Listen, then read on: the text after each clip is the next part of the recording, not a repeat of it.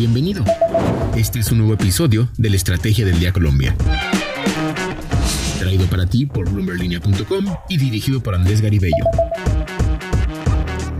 Les saluda Andrés Garibello, es lunes festivo en Colombia y queremos hacer una edición especial de la Estrategia del Día. Hoy la noticia es el comienzo de la conferencia sobre cambio climático en Glasgow, en Escocia. Muchos lo ven como la última oportunidad para salvar el planeta y detener su destrucción.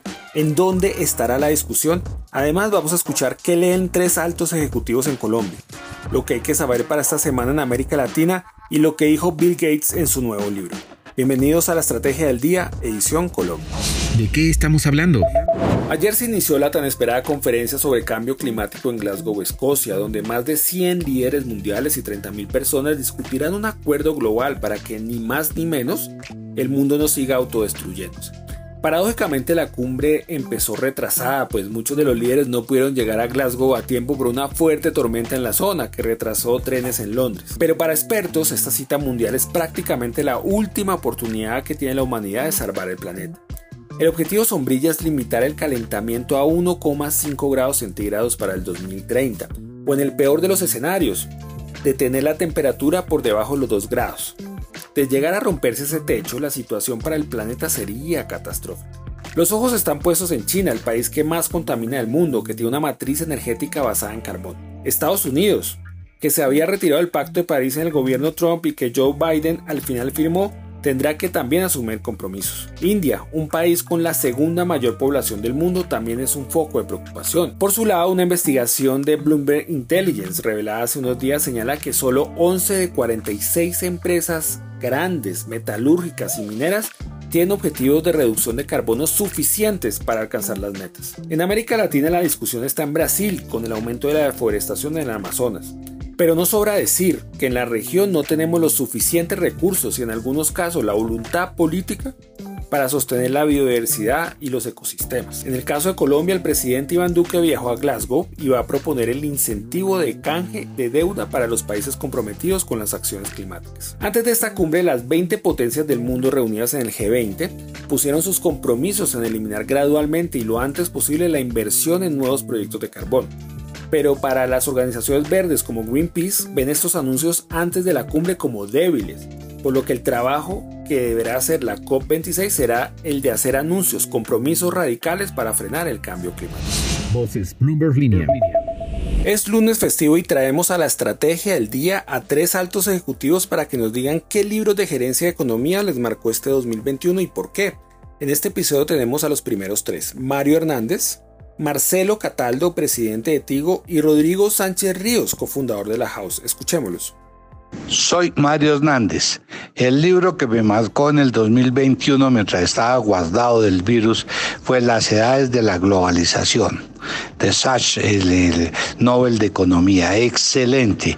También leí el de Obama, una, una vida de humildad, una historia de humildad para aprender. Hola, soy Marcelo Cataldo, el presidente de Tigo. En este 2021, un libro muy simple, muy corto, pero que me impactó, es un libro llamado Tiende tu cama de William McRaven. Es un libro de un almirante que da sus consejos de cómo sobrellevar las dificultades y llevar adelante la vida. Y el primer consejo dice, tiende tu cama. En este mundo de hoy, con la digitalización, con las multitareas y las cantidades de cosas que queremos hacer, a veces nos olvidamos de lo básico. Por eso lo primero que él dice de su época de soldado es, primero hay que tender correctamente la cama. Es decir, aquello que es lo básico, aquello que es lo esencial en tu trabajo, en tu vida personal, es lo primero que tienes que hacer bien para después construir sobre eso. Hola, Rodrigo Sánchez Ríos, cofundador y presidente de La House. El libro que recomiendo para el 2021 es The Cult of We, la historia de WeWork y en particular de su fundador Adam Newman. Eh, cuenta la historia, este libro, de cómo comenzó esta empresa con sólidos fundamentos, pero por excesos, por falta de control de gobierno corporativo, perdió todo sentido de la realidad y acabó estrellándose. ¿no? Es una, eh, en este contexto de crecimiento y de alta inversión en empresas eh, de crecimiento tecnológico, es una excelente historia para cualquier emprendedor recordar que si bien hay que creerse el futuro que se está construyendo, hay que mantener los pies en la tierra. Muy recomendado, escrito por una, un periodista del Wall Street Journal, mucho detalle y, y mucho aprendizaje para cualquier emprendedor. En línea con América Latina. Ahora Paola Villar, editora de Bloomberg Línea en Perú, nos habla sobre las claves de esta semana en América Latina. Hola Andrés, saludos desde Lima y empezamos la semana del penúltimo mes de este 2021 con una agenda recargada en Latinoamérica. Para empezar, hoy vamos a saber en Perú cuál es el dato oficial de inflación al mes de octubre, que podría haber aumentado a 5,48 desde 5,23 de septiembre, de acuerdo a estimados de Bloomberg Economics.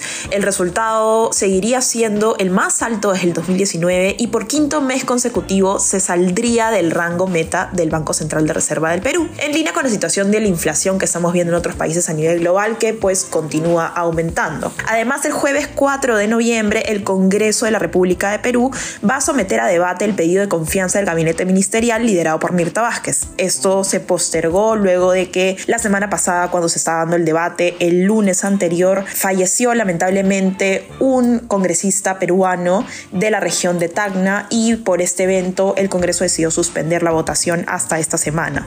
Por el momento se sabe que el gabinete de ministros del presidente Pedro Castillo cuenta con los votos para obtener la confianza, pero no obtenerla sería un problema político significativo para el presidente de Perú y un golpe directo para el, desde el Parlamento peruano. En Chile, este martes se conocerá el índice de la actividad económica de septiembre y se prevé que la actividad haya aumentado cerca de 10,7% en dicho mes con respecto al 2020.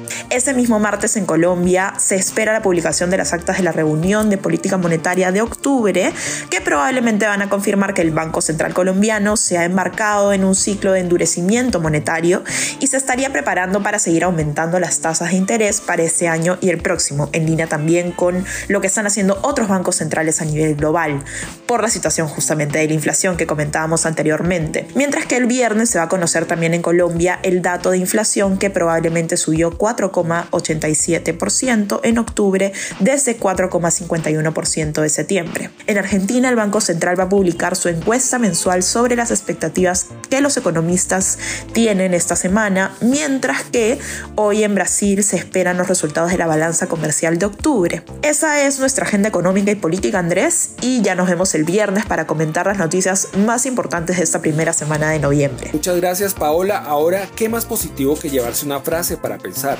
Lo dijo Bill Gates en su nuevo libro Cómo evitar un desastre climático. Él dice, abro comillas, llegar a cero emisiones será lo que más difícil le haya tocado a la humanidad. Pero creo que podemos hacerlo. Soy optimista sobre lo que la ciencia y la tecnología pueden lograr. Y lo que es más importante, soy optimista sobre lo que las personas pueden lograr. Cierro comillas. ¿Qué opinan? Los invito a seguir la información de actualidad, economía y negocios en el sitio bloomberglinea.com y en nuestras redes sociales. Regístrese a nuestra newsletter diaria Línea de Partida. Y si quiere que tratemos algún tema en este podcast, pues escríbame por Twitter a arroba G4RAN. Y no olviden que acá está la información independiente que une a América Latina. Esta fue la Estrategia del Día Colombia